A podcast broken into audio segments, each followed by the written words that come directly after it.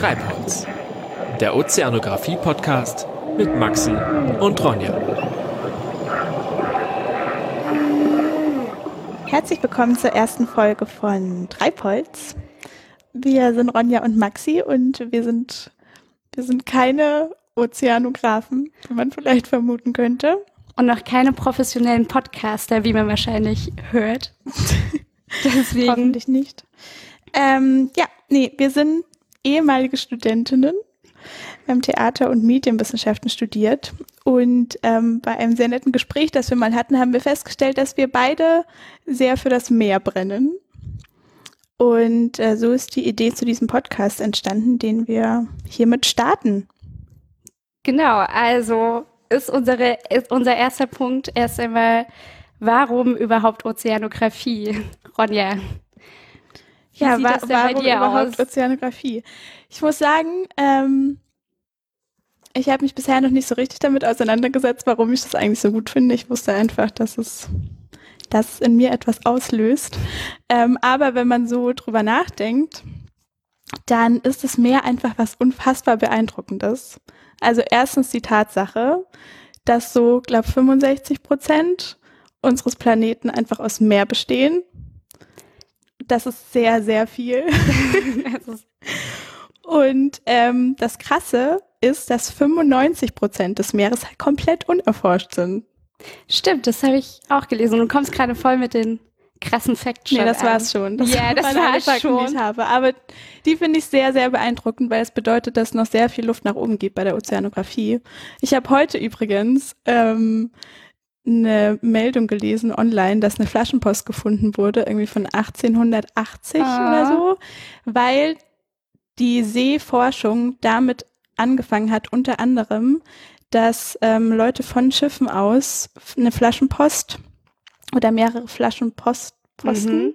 jedenfalls mehrere Postis. Flaschen ins Meer geworfen haben, um dann zu verfolgen, wo die Strömung sich hintreibt und dadurch Rückschlüsse auf die Meeresströmungen uh, zu ziehen. Voll clever. Und wenn man das sieht, wie die Ozeanographie angefangen hat, ist es schon sehr beeindruckend, wie viel man mittlerweile weiß und welche, welche Methoden auch zur Verfügung stehen. Das ist schon cool. Krass, also bei dir war es wirklich so äh, der, der, die krasse Faszination für das Meer. Bei mir ist es ein bisschen simpler. Und zwar, wie ich überhaupt angefangen habe, mir über Ozeanographie Gedanken zu machen, war ähm, durch das Gespräch mit einem Bekannten, den man immer mal wieder so aller paar Jahre trifft. Und dann haben wir uns getroffen, kurz bevor wir beide mit dem Bachelor fertig geworden sind. Und er hat einfach, ähm, als ich ihn gefragt habe, was er für einen Master machen möchte, ähm, hat er gesagt so, oh, weiß ich noch nicht, aber irgendwas, irgendwas mit Wasser würde ich gerne machen. und deswegen aus purem Neid, glaube ich, habe ich angefangen, mich mit Ozeanographie zu beschäftigen, weil ich einfach dachte, ich will auch so einen coolen Satz sagen können, wie ich will irgendwas mit Wasser zu äh, studieren. Ich finde, das klingt einfach schon sehr, sehr gut. Es klingt auch so nach Tiefenentspannung, finde ich. Ja. Yeah. Es ist so, als würde man was studieren und so völlig völlig im Einklang sich mit was beschäftigen. Mehr ist sowas, mehr ist sowas Beruhigendes, finde ich. Es klingt nicht so nach, klingt nicht so nach Arbeit, sondern es klingt eher nach, nach so einer Passion, nach so einer Lebensaufgabe. Ja, voll. Und trotzdem auch, weil, was du halt meintest mit dem, es ist noch alles so unerforscht und es klingt auch sehr wichtig einfach. Und das würde man sehr viele schlaue Dinge dabei tun. wir wären gerne wichtig. Wir wären gerne Nach unserem Studium der Theaterwissenschaften würden wir gerne einmal wichtig sein. Ja. Ja, deshalb sind wir jetzt hier. Und äh, weil sich ein zweites Bachelorstudium vermutlich nicht lohnt, werden wir in diesem Podcast versuchen, uns die Ozeanographie zu erschließen. ähm, und damit fangen wir heute an. Und zwar äh, mit dem Versuch, eine Definition von Ozeanographie zu erarbeiten. Maxi, hast du dich damit beschäftigt, ich was Ozeanographie habe mich damit beschäftigt. Ist? Ja, aber ich finde es gar nicht, immer noch gar nicht so äh, einfach, wenn man damit immer noch so mit Worten um sich schmeißt, die man gar nicht äh, einschätzen kann. Also meine erste Aussage, die ich äh, schon seit einer Weile fälle, wenn ich Leuten sage, dass wir einen Ozeanographie-Podcast machen, ist halt so, mm, ja, man beschäftigt sich halt so aus so einer geografischen und physischen Sicht mit dem Meer. Und es ist auch ein Teil der, der Meereskunde. das sind so meine Forschungsergebnisse bisher. Ja, Meereskunde habe ich auch gelesen, dass es ein, ein Synonym von Ozeanographie ist, äh, zusammen mit Ozeanologie und äh, der Wissenschaft vom Meer. Also ich bin zu dem Schluss gekommen, dass es quasi die naturwissenschaftliche Auseinandersetzung mit dem Ozean ist, ähm, was das Ganze, glaube ich, ganz gut beschreibt. Äh, und die Ursprünge der Ozeanographie liegen tatsächlich in der physischen Geographie, also der Betrachtung der Erdoberfläche als Gesamtsystem. Ah. Das war ein Zitat aus meiner Recherchequelle. ähm, das heißt, es geht quasi gar nicht um das Meer im Spezifischen, sondern eher um die Rolle des Meers im Gesamtsystem der Erde. Genau, also auch so Klimaeinflüsse dann im Endeffekt ist sehr, sehr wichtiger Bestandteil Zum Beispiel. des. Ganzen. Das habe ich äh, noch mitbekommen. Aber ansonsten äh, finde ich, fliegen da halt sehr viele Sachen rum. Man muss sich dann halt mit Temperatur und Salzgehalt auseinandersetzen und dem Druck. Und äh, oder aber auch sowas wie Hydrodynamik und Thermodynamik. Und das sind schon so die Begriffe, wo es dann aufhört, sich meine Vorstellungskraft großartig weiterzuentwickeln. Genau, ich habe auch, ich habe auch gemerkt, es gibt wohl so drei Grundbereiche, die ich für mich so rausfiltern konnte. Das ist Mhm. zum einen die Erforschung des, so des Ist-Zustands des Ja. Meeres. Also sowas wie Temperatur, Salzgehalt, der Druck, der da passiert. Dann Hydrodynamik, also Strömungen und solche Geschichten. Und die Thermodynamik, also wie sich Wärmeenergie auf eben solche Strömungen auswirkt. Ja. Und von da an passieren dann ganz viele Fremdwörter, die ich noch nicht zuordnen konnte. Aber das wäre ja, womit wir uns hier beschäftigen wollen. Absolut. Ne? Womit man auch wieder so eine schöne Brücke bauen könnte, weil man, wenn man sich einmal diesen Ist-Zustand hat und dann diese ganzen Prozesse, wie funktionieren die Zirkulationen im Wasser und äh, wie bewegt sich das Wasser durch die Gegend, finde ich das wieder sehr schön, weil man dann wieder die Bewegung hat und eigentlich beschäftigt man sich ja in sehr vielen Sachen mit Bewegung und wie wirken Kräfte, Mächte aufeinander. Und so ist es auch in der Ozeanographie. Es ist eigentlich geht's nur um, um Kräfteverhältnisse. Das klingt tatsächlich sehr physikalisch. Ich war ein bisschen enttäuscht auch, als ich mich so eingelesen habe, dass sehr wenig von aufregenden Meereskreaturen oder ähnlichen Dingen die Rede ist. Stimmt, das Also- wäre ja dann eher so Meeresbiologie, oder?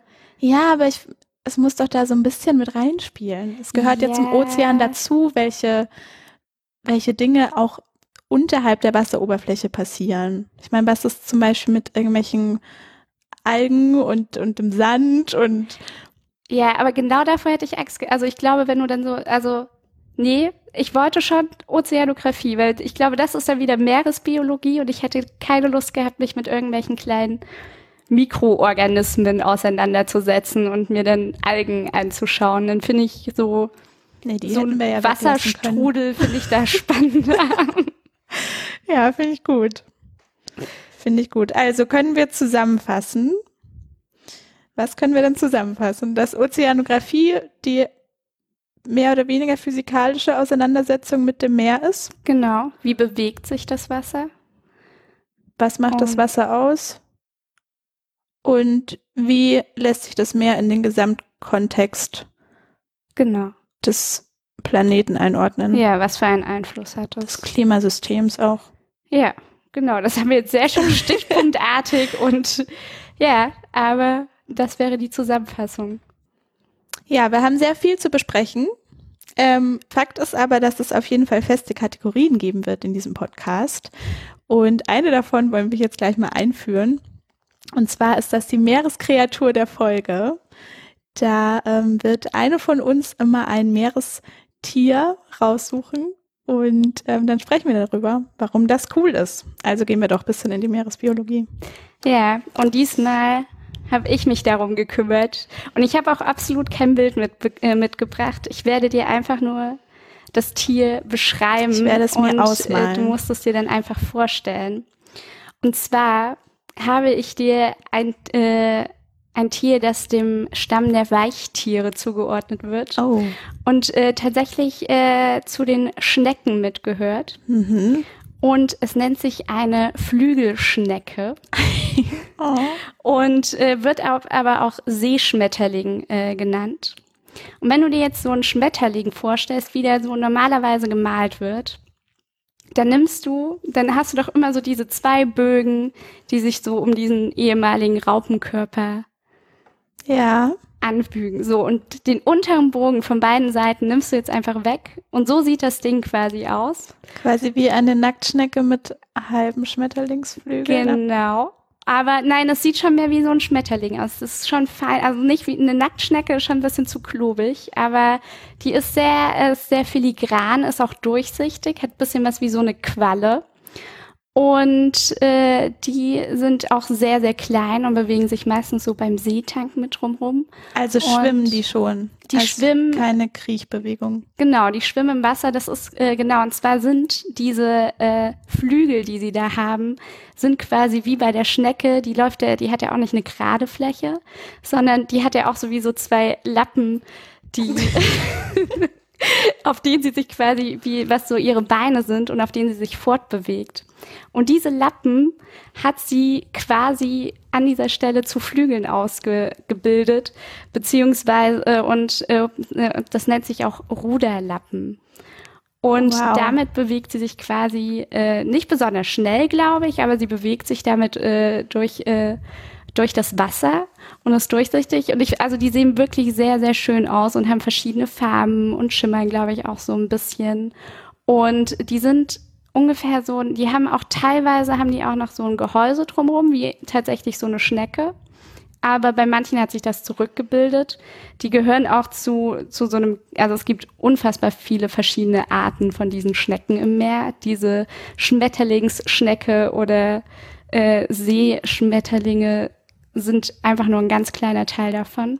Also sorry, da frage ich mich aber gerade wirklich, wie das evo evolutionär passiert ist, dass eine Schnecke mit Haus dann plötzlich dachte, Flügel wären ganz praktisch und dann haben sich Flügel herausgebildet und irgendwann wurde das Haus dann nutzlos Ja. oder Naja, wahrscheinlich witzig. ist es, ist nur Rumtreiben im Wasser nicht so von Vorteil und deswegen brauchte es diese. Lappen, damit man vorankommt. Und die haben auch sehr witzig, sie sind ja irgendwie nur so dieses Gehäuse, wenn sie denn eins haben, oder diese Schmetterlinge, sind ja ungefähr nur so ein Zentimeter groß, aber sie ernähren sich von Algen und haben dafür ein fünf Zentimeter großes äh, Fangnetz, das sie dann einfach auswerfen können, um sich die Algen ranzu, äh, ranzuholen. Ein Fangnetz, Ja. das sie dann wieder einziehen und in ihrem Schneckenkörper und dann verstauen so oder verstauen. Ja, das habe ich jetzt auch nicht äh, komplett nachvollziehen können, wo, wo diese, wo das Essen hinwandern wird. Aber genau, die haben auch so zurückgebildete Kiemen, genauso wie das Gehäuse. Also das Und haben die auch Fühler? Die Schnecken? das ähm, kann ich dir, ich glaube nicht. Schade. Aber sie sehen, also sie sehen halt quasi aus wie ein bisschen äh, geformtere Quallen. Ich dachte, als ich die Bilder gesehen habe, musste ich auch ein bisschen an so einen Patronus von, von Harry Potter denken. ich weiß zwar nicht, wie effektiv dieser Patronus wäre, aber so, so sehen die ein bisschen aus. Ich fand die sehr faszinierend. Es gibt auch sehr schöne Bilder davon. Das mit dem Netz finde ich auch sehr beeindruckend, weil es muss ja dann ein gutes Material sein, weißt du, dass es andere Lebewesen einfangen kann. Ja, Aber man sagte von Spinnnetzen auch, dass eins der, der widerstandsfestesten, das ist kein Wort, fähigsten, Ja, widerstandsfähigsten. Materialien überhaupt ist. Ja, stimmt. Also Es sind halt auch, ja, Ja, sehr gut. dass so ein großes Netz aus von so einem kleinen Körper sich entfernen kann. Wir nehmen das, den Meeresschmetterling, nee, wie? Ja, nee, warte. Ähm, Seeschmetterlinge Den oder Seeschmetterling? auch Flügelschnecken. Flügelschnecke finde ich eigentlich besser. Das klingt so ein bisschen plumper. Plumper. Ja, aber sie sehen gar nicht plump aus. Ja, aber so stelle ich sie mir vor. Okay. Wir ich nehmen sie jedenfalls in unsere. Tierkartei auf. In Ja. unsere Meerestierkartei, die sie im Laufe dieses Podcasts noch ins Unendliche ausweiten wird. Da freue ich mich schon sehr drauf. Ja. Und äh, das war dann die erste Kategorie, die wir haben.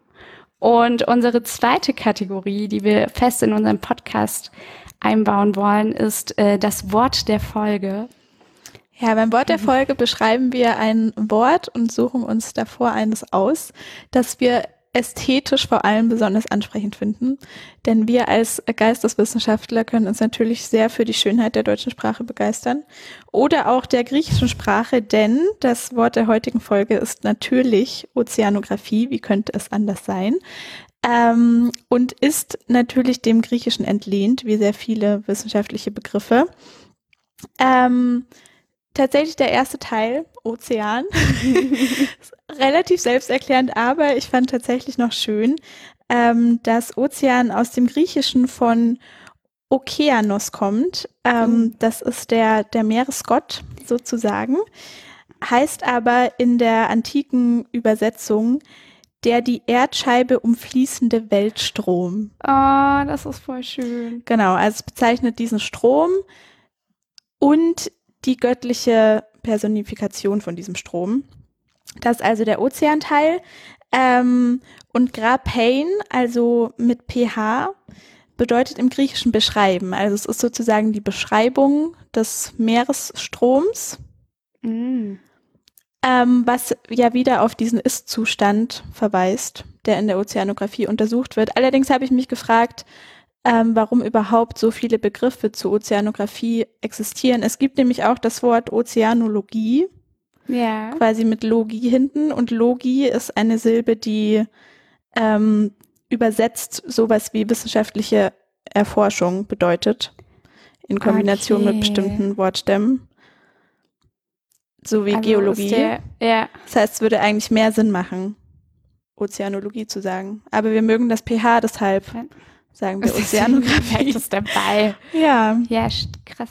Aber dann würde es auch mehr Sinn machen, den, den Studiengang Ozeanologie zu nennen, oder? Ja. Wenn es eine Wissenschaft, also ein wissenschaftliches Studium ist. Ja, und auch wenn man aktiv Dinge untersucht, weil es geht ja über die Beschreibung, die ja durch das Graphie ausgesagt wird, eigentlich hinaus.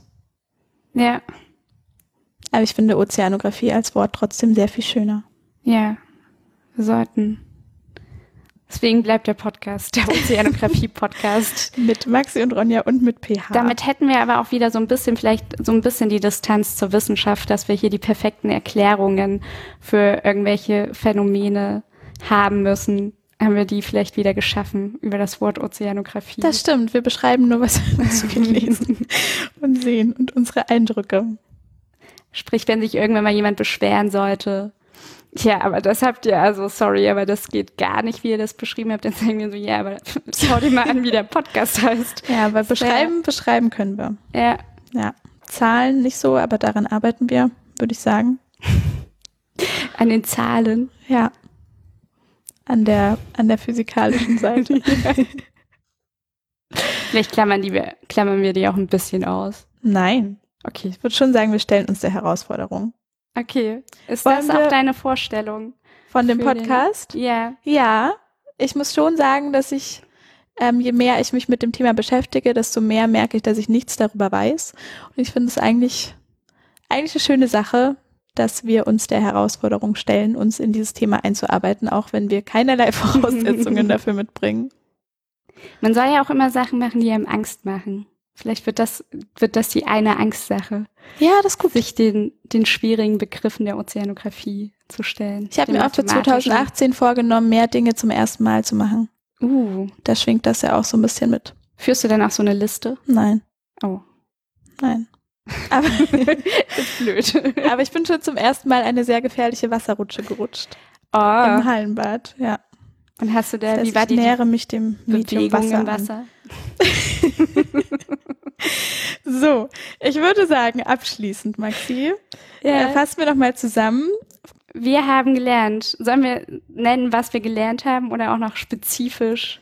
Nee, wir sagen einfach ganz kurz und knackig. Wir haben gelernt, was Ozeanographie eigentlich ist für uns, ja. beziehungsweise wie wir den Rahmen stecken, nämlich als wissenschaftliche Betrachtung des Meeres ja. in seiner Rolle als beeinflussendes etwas im Kraft. Gesamtsystem der Erde. Mit den Stichpunkten Kraft und Bewegung genau. würde ich das abschließen. Das finde Ja. ich gut. Ähm, wir haben gelernt, dass es einen Schneckenschmetterling gibt.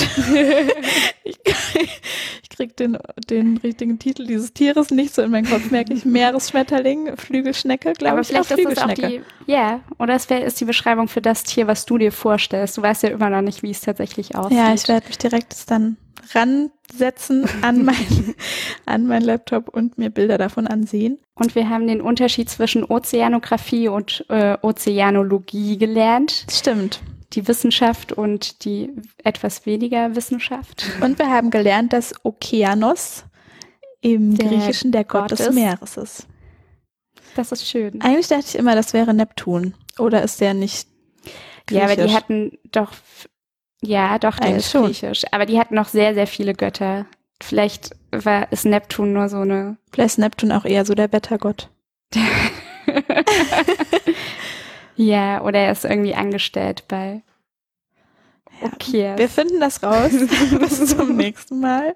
Was passiert denn in den nächsten Folgen? Ähm, damit müssen wir uns ehrlich gesagt selber noch ein bisschen auseinandersetzen. Also alle Begriffe, die wir heute genannt haben und mit denen wir um uns geschmissen, genau, mit diesen Begriffen wollen wir uns äh, beschäftigen und vertiefend beschäftigen auch. Genau, das heißt, wir werden uns einen kleinen Themenkomplex raussuchen fürs nächste Mal und den dann bearbeiten. Und ich würde sagen, damit verabschieden wir uns, Ja. oder?